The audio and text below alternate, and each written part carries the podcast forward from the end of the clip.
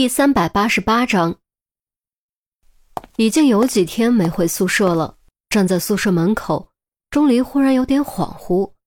这段时间实在太忙，上课忙案子，又赶上于西父亲病倒，即便他年轻力壮、精力充沛，也感觉有些吃不消。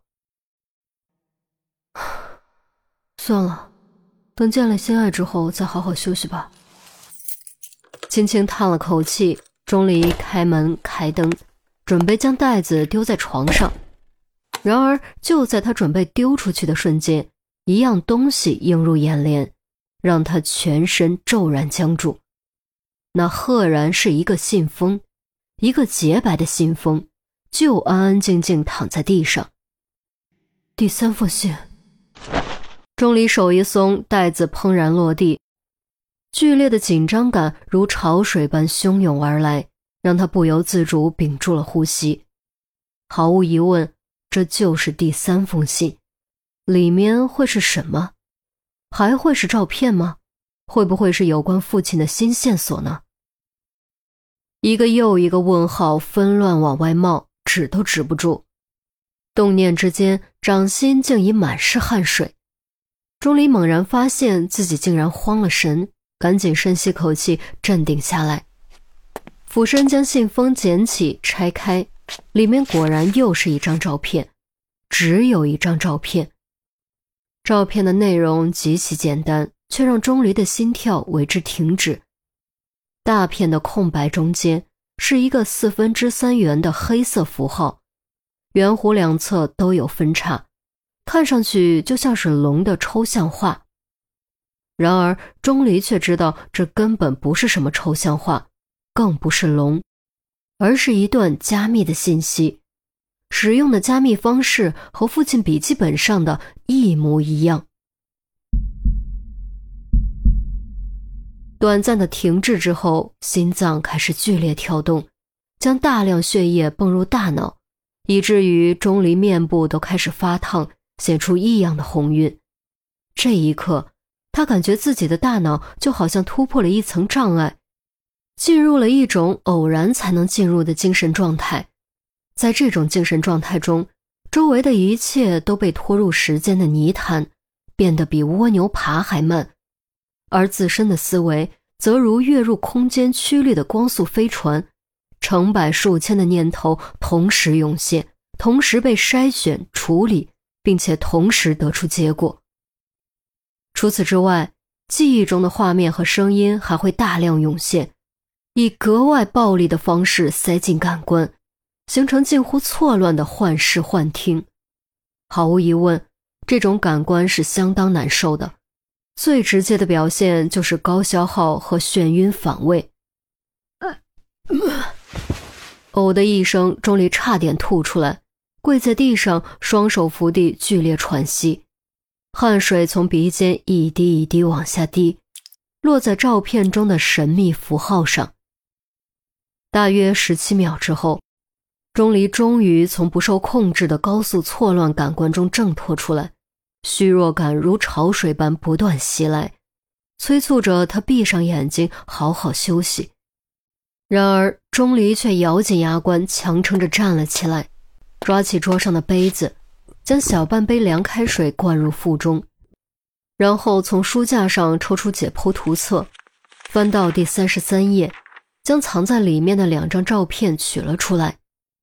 第一张照片的右上角有一小条很不起眼的图案，上面的绿色是弯曲状，中间的黄色是两根条状，空白之后的下方是绿色的变形三角，再往下是几个字母。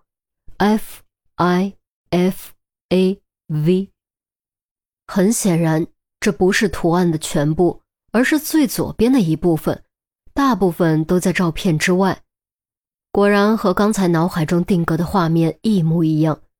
钟离带着有些兴奋的怪异笑容，掏出手机搜索“二零一四巴西世界杯”，屏幕中立刻跳出世界杯的抽象奖杯标志。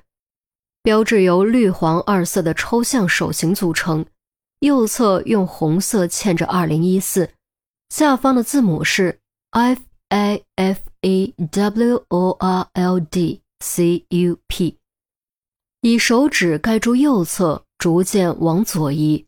当移动到 W 的正中间时，W 变成了窄窄的 V，连图案带字母和照片中一模一样。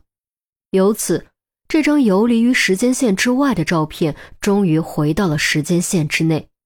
虽说不能百分之百肯定。但最有可能的时间就是二零一四。接着，钟离又开始以二零一四巴西世界杯为基点，从照片中寻找其他相关线索。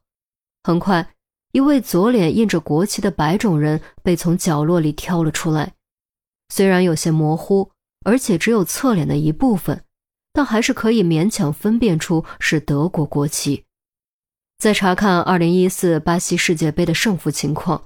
最终冠军赫然是德国队。综合两条线索，时间可以百分之九十九确定是二零一四年，地点是巴西的可能性极高。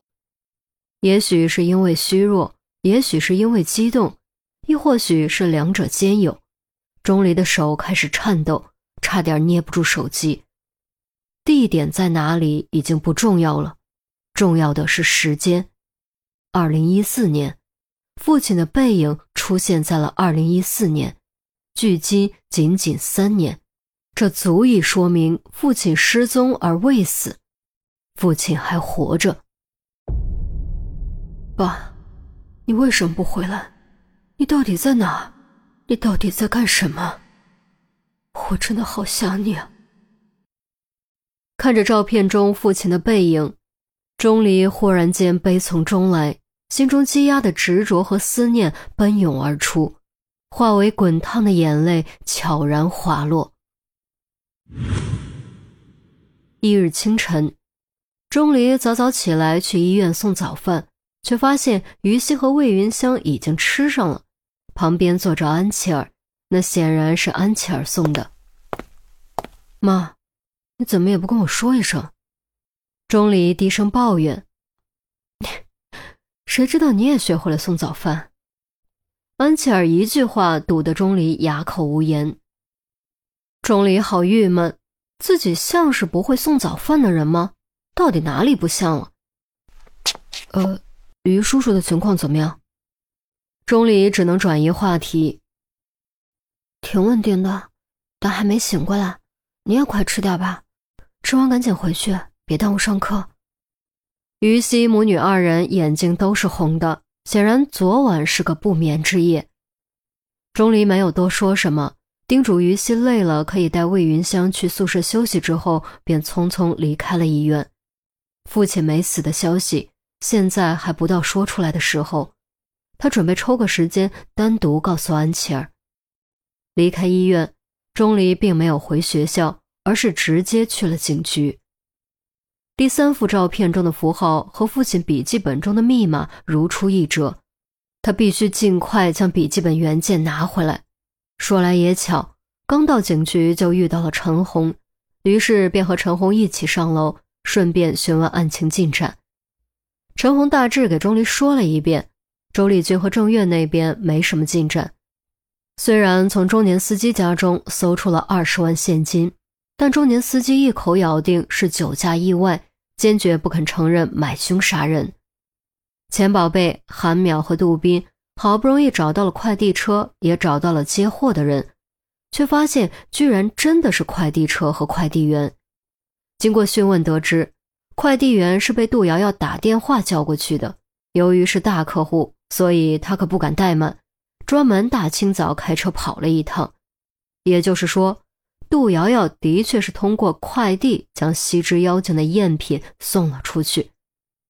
钟离立刻询问送货地址，陈红给出的回答让钟离大吃一惊，送货地址竟然是建华地产有限公司，收件人赫然是老熟人董建华。让钟离吃惊的还不止这个，陈红又说，经过对拍卖登记资料的仔细研究。并经过拍卖工作人员仔细核实后发现，虽然七个人取得了入场券，却只有三人参与了《西之妖精》的竞拍，一个是郑怀清，一个是洛飞流，另一个正是董建华。